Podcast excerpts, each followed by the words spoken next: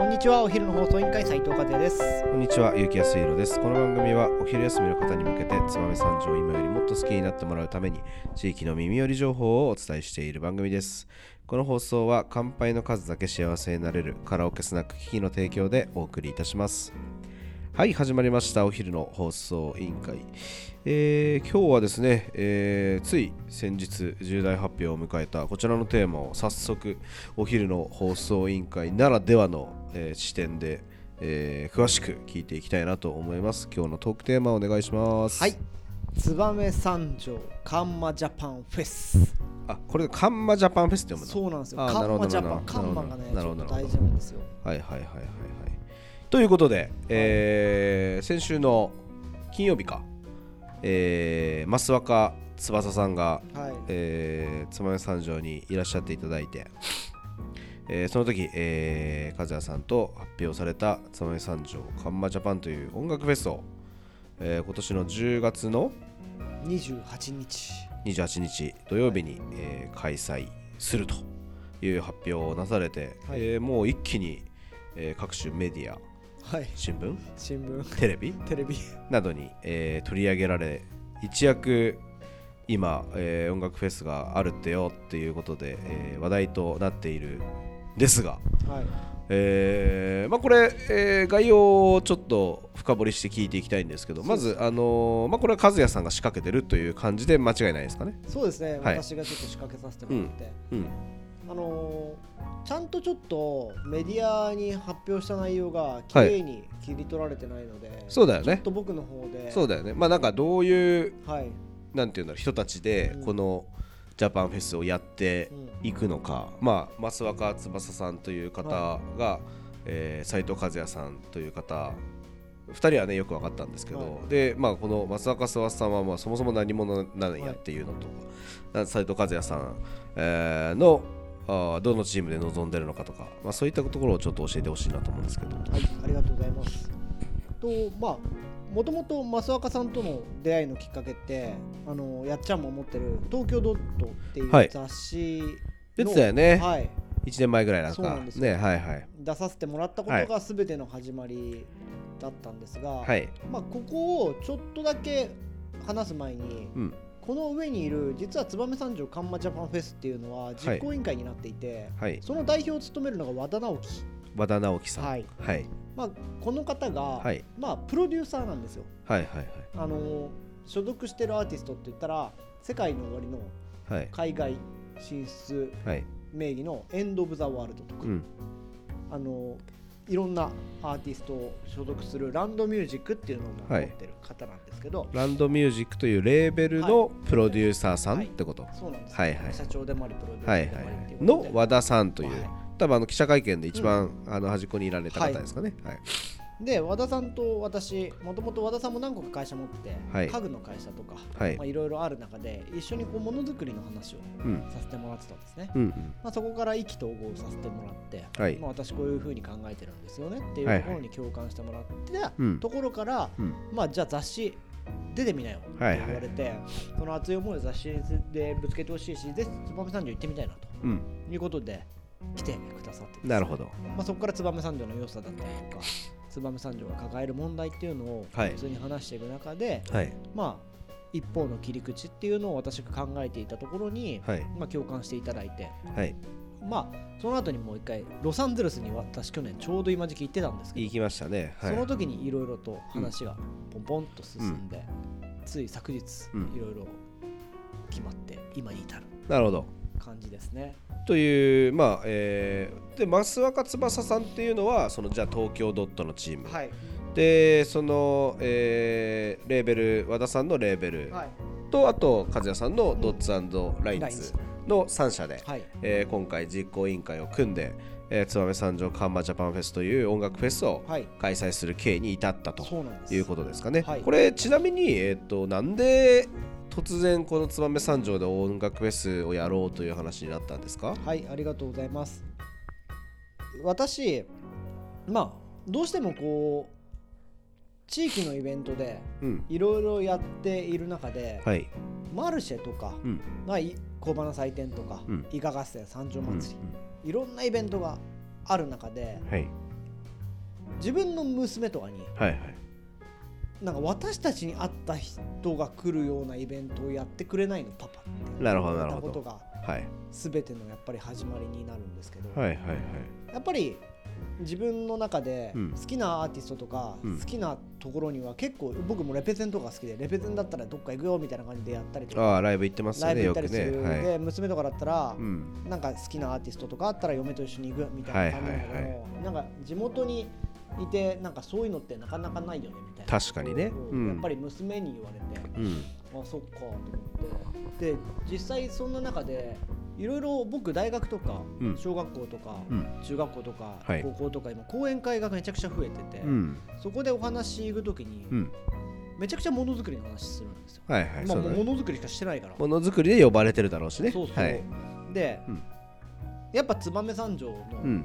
話をすると、はい。やっぱりこう聞いてくれるんですけど、はいはい。こう当たりどころっていうところがやっぱ分かんなくて途中中やつかみというかね。つかみっていうかそのワクワクはしてくれるんだけどいざそこに入り込むために決め手っていうかやっぱりいろいろな悩みを持つ子たちに言葉だけで伝えられなくてで体験してもらって、はい。工場の祭典とかいろいろやって来てもらうようにはしているんですけどはいこの間講演会やるときにみんなに聞いたんですよ。はい。だからどういうのがいいってう。ん。結構子供たちにうん。なんかフェスとかやってほしいですとか結なるほど。構言われるんですよはいマジで、はいなんかその若い子たちが求めるものってはい。どういうものなのかなっていうのを、まあうん講演会行くためにアンケートを取ったり聞いたりするんですけど、うん。和也さんみたいにあ講演会の最後に俺いろんな人とこうやって会いにものづくりを通じてはじめ社長に会ったりレペゼンに会ったりとかはい。してるよって松坂翼さんに会ったりしてるよって言ったら、うん。そういうのをやってくれませんかってやっぱ言われる。ああ自分たちも会ってみたいと。会ってみたい、はいはいはいはいい。やものづくりを通じて、そうなれるのが、うん。やっぱ和也さんだからできるんですよねみたいな風にやっぱ言われて、はい。ちょっと悔しかった。なるほどやっぱりその、俺がそのものづくりを通じていろんな方に会ってるのって、うん。やっぱ燕三条の技術あってうん。燕三条の知名度あってやっぱりそういう風にたどり着いてるから地域のおかげなんですよね、なるほど。だから僕が作ってきたから会えるっていうよりも僕ははい。その燕三条という手法を使って会いに行ってる、うんものを作れるっていう手法を使って会いに行ってる。はい。まあそれをやっぱもう少しみんなに広く理解してもらって、うん。あものづくりしてたらこういう可能性あるんだって。なるほど。やっぱり感じ取ってもらうのも大事なことかなって、はいはいはい。直接の声を聞いていくうちにうん。そういう風になって、うん。やっぱ自分たちも関わってみたいとか自分たちもどうやったらできるんだろうとか、でやっぱ社員にも言われて専務ばっかいいなとか、うん。やっぱそういう風なので見ると、うん。やっぱ工房の祭典に来てくれて自分たちがヒーローになるっていうのも社員たちすごいキラキラしてて、はい。喜んでやってくれてるんですけど、うん。その俺がやっぱ芸能関係の人とか、はい一緒に作ってるものをこの人たちとやってるんだよってなんかサプライズで連れてくとうん。めちゃくちゃ喜び方が違ってなるほどね。あうちの若い社員まあ年配の方は違うけど若い社員ってこういうのもやっぱ求めてこういうのにまた力を発揮してはい。やる気も気概にあったりってなるんだなって思ったのが全ての始まりなるほど。まさに、えーまあ、10代、うん。20代前半の若い人たちがこう燕三条というキーワードで何か熱狂できるコンテンツをこの地域で一つ、えー持っていきたいという思いからじゃあ生まれたと。そうなんですよ。いうことなんですね。えーあれですか？あのちょっと私音楽にすごい疎い疎い野郎なので、あのチラシを見せていただいうんうん。てちょっとまだ私レベルでは。でも私相当疎い方なんであれなんですけどやっぱああいうあの方を見るとすすごい人なんでしょ？やっぱり。初日でだってまあ、結構いいところを3000枚のチケットが販売したはい。というぐらい、まあ、反響が大きかったというぐらい、まあ、ビッグなアーティストなわけじゃないですかきそっとねはい。僕たちが狙ってるのは10代から20代の世代なんでそうですよね。はいはい。だから俺成功したなと思った瞬間がはい。んやっちゃんとか JC のメンバーの人たちははい。知らないんですよ。わかんないと思います。まあおそうですね。じそうですね。はいはい。でも会うこの間マジでビビった。これ2日連続なんですけど駅とかにいて女子高生がこっちを見てなんかあってやってくれたんですよ。でへなんかトイレ行く方向だったんで近づいてったらあれ？ですよね。みなみちゃん呼んでくれた人ですよね。みたいな。えことを言われて、ああそのライブのアーティスト。はいはいはいでもうチケット買いました、親に言って、えーすごい。テスト期間だけど OK もらいましたとか言って、えー、すごいすごい。えマジ？っつって。で僕の LINE とかにうん。届くのは、うん。娘がチケット欲しいって言うんだけど和也俺うちの分頼めねえかなるほどなるほど。とかはいうちの娘のうん。友達からはい。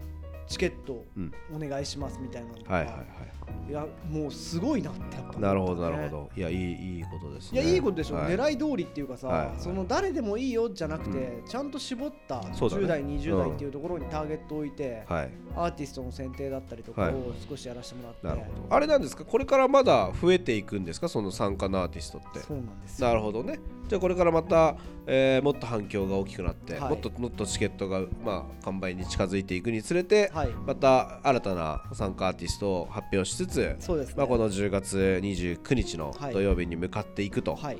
いうことなんですね。そうですね、うん。あのーやっちゃん後でちょっと見返してほしいんだけど、はい。東京ドットっていう雑誌があるじゃないですか、はいはい。あれ和田さんと増若さんが共同編集長で、はい、あのセッションをしてる、まあ、呼んでるのってあの2人なんですよね。なるほどなるほど。あそこに出ている人たちがはい。最大のヒントになるんじゃないかな、ああなるほどね。はい。あのー参加するアーティストで、はい。えー和也さんが出たはい。東京ドットはい。のをもう一回見返すと、はい。そこに出ているアーティストがもしかしたらアーティストモデルがモデルとかがね、あの来てくれる可能性があるよと。あるよっていう。ちなみにあれなんですか？あのー和也さんが一番会いたい人はどうなんですか？いやまあちょっと今。まあまあまあまああまあまあね、まあ、ちょっとあれなんでしょうけど。あーなるほどなるほど。はい、まあねこれからまたいろんなね、えー戦いがまだねまだ。決まってないところとかまあ準備もねはい。これから本当に大変になってくる、えーところではい。はあるのかなと思思っておりますけど。あのーえっと特徴としてさえっとホームページあのー東京ドットのホームページかな、見させていただきましたけど、はいえーノベルティグッズはすべて燕三条で作るとかなんかいろいろこう燕三地域の、えーフェスならではの、はい。えー切り口があってああいう切り口でフェスを開催するってフェス業界でも珍しいことなんですかね？ね。やっぱり。私もちょっとあんまりフェス業界が詳しくないですけどあんまり聞いたことないじゃないですか？聞いたことない、うん。で今回音楽フェスっていうところはあるんですけど、はい。やっぱフェスティバルっていうことで、はい、なんとモデルさんが歩くランウェはいはい。イもしかりなんですけど、うん。実はバスワカ翼はでモデルさんですもんね。はい、お笑い芸人という立ち位置からはいはい。全ての世代を超えてうん。やっぱり楽しめるっていうところを増若さん公約の一つに挙げてくれえーエンターテインメントのフェスなんだよと、えーミュージックだけじゃなくて、はい。えーっていう話なんですね。そうなんです。じゃあこれからどんどんどんどん、えーボリュームが増していってさらにさらに、はい。えー行きたいという人が増えていくとそうですいうことになるんですね。だからまあ後で気づいてまたいろいろヒントは散りばめられているのでやっぱりそこをキャッチできる人はやっぱ早いかなと。まああれですよね。当然早めにチケット買っちゃった方がいいということですよね。まあそうなんですこんなもんはだって分かんないですけどまあ次があるかどうかもはい。分からないし、わからない。とにかく大きな花火ということで、はい。これに乗っからない手はないよと。いうのがまず前提で、はい。まあ斎藤和也を信じて絶対楽しくするからチケット買ってみなよと。いうことでまああのおすすめをもちろん、はい。ねしていきたいとは思うんですけどまたねこのお昼の放送委員会でも、はい。まあ随時、うん。えー大きな発表があったらえー紹介させて、えーいただきながら、はい。えー10月29日まで28年28日まで、えーこの燕三条カンマジャパンフェスを、えーえー追っていきたいと思いますけど、えー最後に、えーこの燕三条カンマジャパンフェス、えーこの地域にもたらす、えー効果っていうのをなんとなく今ねあの和也さんが言ってるように、えー若い人たちの求心力になるようなものができたということでなんかこれを、まあ、開催するした先にねこのどんな未来を思い描いてこれを和也さんはやろうと思ったのかちょっとそこを最後に、聞かせていただきたいなと思います。はいあのやはり今燕三条うん。いろんなと多方面からいろんな話題性を持ってグローバルにも展開している地域であり、うん。世界に通ずるものづくりの街として非常にやっぱ分かってくれてるっていうところが大きくあるんですけどはい。やっぱ俺ら世代だけがそれを分かっていて自信を持って言うんじゃなくて全ての地域この地域に住む若者はい。に対してうん。夢を持たせたいなっていうところが根底にある、はい。だから俺が今最後に一言言うんだったらはい。燕三条の若者に夢を、夢を。ということでなるほど。まあ本当に燕三条の若者に夢を。はい。はい。学生ならではのうん。値引きということで、学割を今回やらせてもらってそれをドッツラインズではい。負担をしたいっていう思いがやっぱ一番強くてですね。特別チケットも用意させてもらってはい。やっぱりものづくりに関わる製造業の人たちが、うん。このフェスを通じたはい。ものづくりの発信の仕方っていう新しい手法を覚えてもらうことでうん。自分たちが作っているものにさらに自信を持って届けてほしいなっていうところはものづくり業界にはあります。はい。そしてさらにはやっぱり知らないはい。この地域に訪れる今県外割合が結構多くてはいはいそういった方々にこれを通じてうん。燕三条を知ってもらえるっていうのは一番でかくなるんじゃないかなと、なるほど。まあもちろんねあの初めてこれをきっかけに来るっていう人も何千人もいるでしょうからそうですね。いやそれに関しては本当に楽しみですよね、はい。特に県内の10代、うん。今風さんが言った世代なんて燕三条全く知らないなんていうが、ね、子もいっぱいいるでしょうからいねるでしょうね。ねなんかその子たちがここに来るきっかけを提供できてるっていうのはまあ間違いないのかな。はい、というふうに思いますんで。ちなみに、はい。マジでビビるんですけどはい。あの本当みんな知らないあのーとは思うんですけど、はい。今回う歌ってくれるアローブラックさんはい。の歌なんですけど、ん。